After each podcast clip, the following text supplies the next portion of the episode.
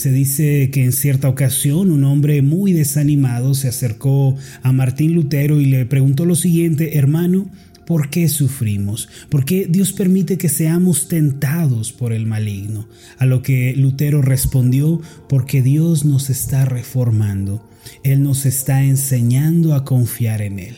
La prueba aparece porque Dios nos está puliendo y transformando para bendición. Ese, mis amados, fue precisamente el mensaje dado por el apóstol Pedro a la iglesia del primer siglo. Él les dijo en Primera de Pedro capítulo 1 versos 6 al 8, en lo cual vosotros os alegráis, aunque ahora por un poco de tiempo, si es necesario, tengáis que ser afligidos en diversas pruebas, para que sometida a prueba vuestra fe, mucho más preciosa que el oro, el cual aunque perecedero se prueba con fuego, sea hallada en alabanza, gloria y honra cuando sea manifestado Jesucristo, a quien amáis sin haber visto, en quien creyendo, aunque ahora no lo veáis, os alegráis con gozo inefable y glorioso. La fe, la cual es más preciosa y valiosa que el oro y que todas las riquezas del mundo, para que madure, para que crezca, debe atravesar el fuego de la prueba. Por esta razón se puede decir que la prueba es parte de la vida cristiana.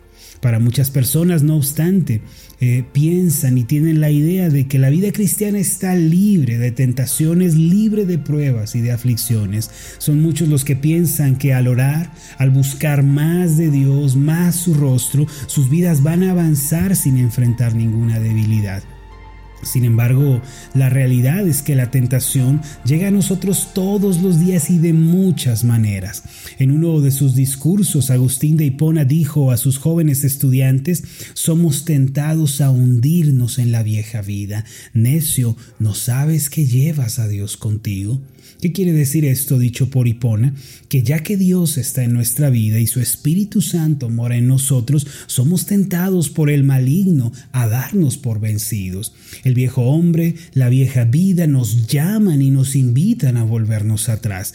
Mis amados, en la vida cristiana, muchas veces vamos a llegar a encontrarnos en el desierto de la tentación y de la prueba. Y es importante que lo tengamos en claro. Es ahí cuando el adversario, el acusador, va a a nosotros, nos va a sugerir que neguemos al Señor, que desconfiemos de su gracia y que nos valgamos por nosotros mismos, que lo hagamos con nuestras fuerzas propias. De hecho, la tentación que nos presenta el maligno se basa por completo en esto. Él quiere que demos la espalda a Dios y que caigamos en la incredulidad valiéndonos de nuestra propia fuerza.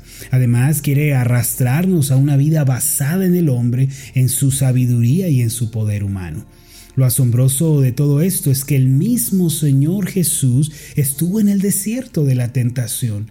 Él fue llevado por el Espíritu Santo al desierto, en donde por 40 días y 40 noches ayunó y al final fue tentado por el maligno.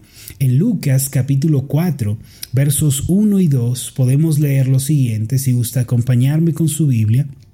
Jesús, lleno del Espíritu Santo, volvió del Jordán y fue llevado por el Espíritu al desierto por cuarenta días y era tentado por el diablo y no comió nada en aquellos días pasados los cuales tuvo hambre.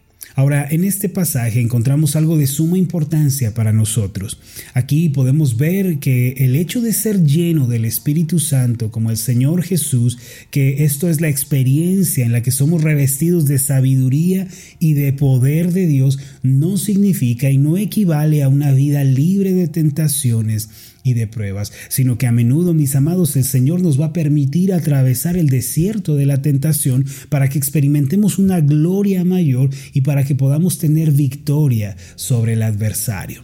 Debemos saber que al ser hijos de Dios, en ocasiones nos vamos a encontrar en el desierto de la tentación. Y cuando esto suceda, no debemos renegar, no debemos volvernos atrás ni desconfiar del Señor. En el desierto de la prueba nuestras debilidades, naturalmente nuestras flaquezas van a ser expuestas y vamos a descubrir la maldad de nuestro propio corazón. El salmista cuando atravesaba momentos de prueba y de tentación, en lugar de quejarse o de desconfiar de Dios, él pedía sabiduría y discernimiento para entender aquella situación se detenía a pensar seriamente en aquellas cosas que debía cambiar y él pedía la gracia de Dios para ser cambiado en medio de la prueba y la tentación. En el Salmo 139, versos 23 y 24, podemos leer parte de su oración en los momentos de reflexión que él tenía. El pasaje del Salmo 139, 23 y 24 dice de esta forma, Examíname, oh Dios, y conoce mi corazón. Pruébame y conoce mis pensamientos y ve si hay en mi camino de perversidad y guíame en el camino eterno. Este es un clamor que no debe pasar desapercibido, es un deseo de no eh, desestimar el pecado, de no tenerlo en poco, de no pasar por alto cualquier clase de desobediencia. En otras palabras, aquella persona que quiera superar el desierto de la prueba y de la tentación también debe hacer un alto en su camino para reflexionar sobre la condición de su propio corazón. Debe pensar en qué cosas deben cambiar que no son agradables al Señor. Asimismo, debemos clamar a Dios por fortaleza. Cuando clamamos, Señor, muéstrame la maldad de mi corazón, ve si hay en mi camino de perversidad, también debemos clamar por poder espiritual, por gracia, para que podamos vencer sobre el pecado. Debemos pedirle a Dios que nos llene de su Espíritu Santo para que experimentemos victoria y libertad en nuestra vida cristiana. El apóstol Santiago dijo, Bienaventurado el varón que soporta la tentación. Esto se encuentra en Santiago 1.12. Bienaventurado el varón que soporta la tentación, porque cuando haya resistido la prueba, recibirá la corona de vida que Dios ha prometido a los que le aman. Ahora, quisiera que pensáramos por un momento ¿Qué es la tentación? ¿Cómo definimos los cristianos este concepto de la tentación? Proverbios capítulo 6, versículo 28 nos da bastante luz al respecto sobre lo que es la tentación. El pasaje dice de esta forma, ¿andará el hombre sobre brasas sin que sus pies se quemen? Mire la pregunta que plantea el rey sabio, ¿andará el hombre sobre el fuego, caminando entre los carbones encendidos sin que sus pies se quemen, sin recibir daño? En pocas palabras, la tentación es como caminar sobre las brasas ardientes. Es el momento en que el maligno nos seduce para pecar contra Dios basándose en nuestra debilidad. Hace tiempo leí la manera en la que un esquimal mata a un lobo que cabe mencionar eh, es algo espantoso, pero nos ofrece una perspectiva apropiada sobre la naturaleza autodestructiva del pecado y la manera en la que la tentación nos desgasta hasta arruinar nuestra vida. Primero, el esquimal para cazar al lobo eh, cubre un cuchillo con sangre de animal y la deja congelar. Después añade otra capa de sangre y otra y otra hasta que la navaja queda completamente escondida bajo la sangre congelada. Después el cazador esconde el cuchillo dentro de la nieve con la hoja mirando hacia arriba. Y cuando el lobo sigue su instinto hasta la fuente del olor y descubre la carnada, comienza a lamerla probando la sangre congelada entonces, guiado por ese instinto, empieza a lamer más y más rápido, mientras lentamente y sin darse cuenta descubre aquella hoja afilada. Sin poder detenerse, con mucha más fuerza cada vez, el lobo lame la hoja en la oscuridad de la noche. Su anhelo por sangre es tan grande que no alcanza a percibir cómo la hoja desnuda está cortando su propia lengua. No reconoce el instante en que su sed, esa sed insaciable, está siendo satisfecha por su propia sangre. El apetito carnívoro del lobo salvaje quiere más, cada vez más, y no se detiene, no está satisfecho con lo que tiene. Al amanecer, como es de esperarse, el esquimal lo encuentra muerto en la nieve. Algo similar sucede, mis amados, con el tema de la tentación y del pecado. Satanás se acerca a nosotros, nos sugiere a través de pensamientos e ideas que son como dardos encendidos que arroja nuestra mente. Él nos sugiere la idea de apartarnos de Dios, de confiar en nosotros mismos, de desconfiar de su fidelidad. ¿Por qué no lo haces a tu manera? nos dice. ¿Por qué no usas tus métodos? ¿Por qué no manipulas? ¿Por qué no te basas en ti mismo? ¿Será que Dios va a cumplir su promesa? Y si Dios no cumple su palabra, estos son los pensamientos que Satanás arroja a nuestra mente. Lentamente, si cedemos, Él comienza a a seducirnos para que llevemos una vida que parece en la que todo marcha bien, pero sin darnos cuenta, mis amados, estamos autodestruyéndonos y arruinando nuestras vidas. Ahora, la tentación del diablo viene a nosotros en tres direcciones. Primero nos tienta en el ámbito físico y natural. Y para esto quisiera que viniéramos al desierto de la tentación experimentado por el Señor Jesús. En Lucas capítulo 4, versículo 3, ahí es donde se nos habla de la tentación del Señor. Y podemos leer lo siguiente, Lucas 4, 3. Entonces el diablo le dijo, si eres hijo de Dios, di a esta piedra que se convierta en pan.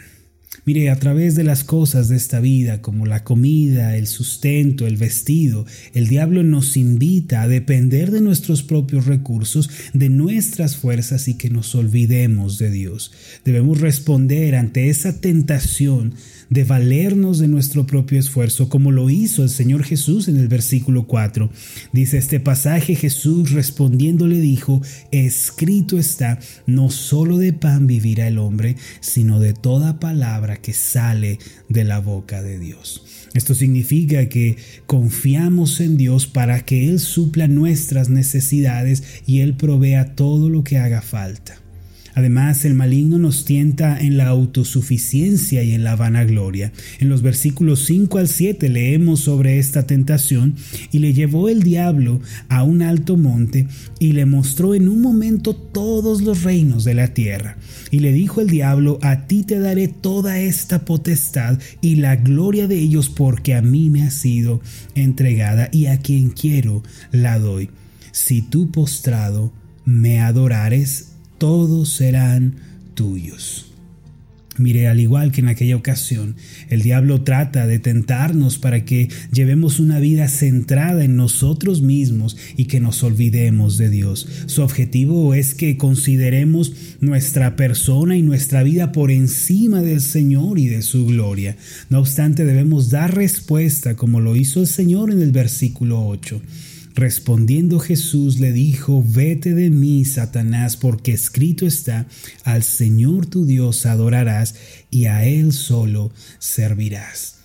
Mire, a través de esta respuesta el Señor nos enseña cómo responder a la tentación del maligno cuando éste nos invita a considerarnos a nosotros y a las cosas de esta vida por encima de Dios y de su gloria. A través de sus palabras, al Señor tu Dios adorarás y a Él solo servirás, el Señor nos recuerda que nosotros tenemos un dueño, que tenemos un Señor y que nuestra vida, nuestro futuro está en manos de este Dios. Así debemos responder nosotros, mi vida es de Cristo, yo soy de Dios, su gloria, su reino, su presencia es más valioso para mí que todas las cosas de esta vida. Cuando Satanás quiera tentarnos con las cosas de este mundo, diciéndonos que la oferta que ellos nos hacen es más valiosa que la oferta de Cristo, debemos responder, mi vida es de Dios, yo tengo un dueño, este mundo es pasajero, pero la gloria de Dios es eterna. Esa debe ser nuestra respuesta. No solo eso, el maligno también va a tratar de tentarnos en la obediencia y en la devoción a Dios. En Lucas 4, mismo pasaje que estamos leyendo, versos 9 al 11, podemos leer lo siguiente. Y le llevó a Jerusalén y le puso sobre el pináculo del templo y le dijo, si eres hijo de Dios, Échate de aquí abajo, porque escrito está, a sus ángeles mandará acerca de ti que te guarden y en las manos te sostendrán para que no tropieces con tu pie en piedra. Ahora, ¿qué quiere decir esto? es una invitación engañosa para vivir a nuestro modo, creyendo que podemos manipular a Dios a nuestro antojo. Mire, Satanás le dice, arrójate, Dios va a enviar ángeles que te guarden, que te cuiden. Él lo ha prometido, ¿no? Y a veces Satanás nos tienta y nos dice, hazlo a tu manera, ve delante, haz tus planes. Dios está obligado a bendecirte, Dios está obligado a prosperarte, pero eso es tentar al Señor. Actualmente muchas personas piensan que Dios debe hacer las cosas de acuerdo con su voluntad egoísta y sus ambiciones pecaminosas, pero eso, mis amados, es un error. Muchos incluso hacen planes por adelantado, después oran y dicen, Señor, bendice esto, Señor, prospera aquello, esto que quiero, pero ese, mis amados, es un pecado. En lugar de construir nuestras vidas pensando en nosotros mismos, debemos humillarnos ante Dios y preguntarle cómo quiere él que nosotros vivamos. Antes de dar pasos y hacer planes debemos detenernos y decir, Señor, ¿qué quieres tú que yo haga? El diablo nos tienta diciéndonos, no tienes tiempo, se te está yendo la vida, hazlo a tu manera, toma la decisión ya. Pero el cristiano sabio que vence la tentación se detiene y dice, no sea como yo quiero, sino como tú. En el versículo 12, el Señor le da una respuesta categórica. Respondiendo Jesús le dijo, dicho está, no tentarás al Señor tu Dios. Esto significa que el Señor dirige nuestros pasos y que no lo haremos a nuestro modo. Es un acto de fe en el cual nos rendimos a Él y hacemos las cosas a su manera. Mis amados, estas son las tentaciones que el diablo nos presenta en el desierto de la prueba. A través de la vida del Señor Jesús, de estas respuestas que acabamos de leer, podemos encontrar el camino para la victoria. El desierto de la tentación es también el desierto del entrenamiento para la fe.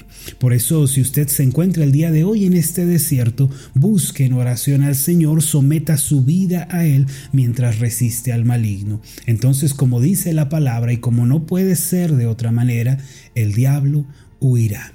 Recuerde las palabras del apóstol Pedro que dijo, sabe el Señor librar de tentación a los piadosos y reservar a los injustos para ser castigados en el día del juicio. Esto está en 2 de Pedro 2.9. El Señor sabe guardar y librar de la tentación a los suyos. Dios va a estar con nosotros en este desierto, mis amados, nos va a dar la victoria y nosotros creceremos en la fe. Permítame hacer una oración por usted. Padre amoroso, gracias porque en el desierto de la tentación nos has dado una clara estrategia. Satanás viene y nos tienta para que dudemos de ti, para que dudemos de tu provisión, de tu fidelidad, de tu amor para con nosotros. Pero tú, Señor, eres nuestro proveedor y nuestra vida está escondida con Cristo en ti. Satanás nos tienta para que pongamos la vista en las cosas de este mundo, para que sigamos las riquezas, el poder, la fama, la gloria de los reinos, pero nosotros tenemos un corazón para ti. Te adoraremos solo a ti, Señor, y te obedeceremos solo a ti. Sabemos también que el maligno viene contra nosotros y trata de tentarnos para que hagamos nuestra vida a nuestro modo, pero Señor, ayúdanos a siempre buscar tu sabiduría y tu guía, que todo lo hagamos pensando en ti. En el nombre de Jesús. Amén y amén. Hola, ¿qué tal? Mi nombre es Marlon Corona, soy el pastor de la iglesia Ascender en la ciudad de Zapopan, Jalisco, en México. Le agradezco mucho por haberme seguido con esta meditación. Mi oración siempre es que usted sea prosperado en todas las cosas y goce de una buena salud, así como prospera en su alma.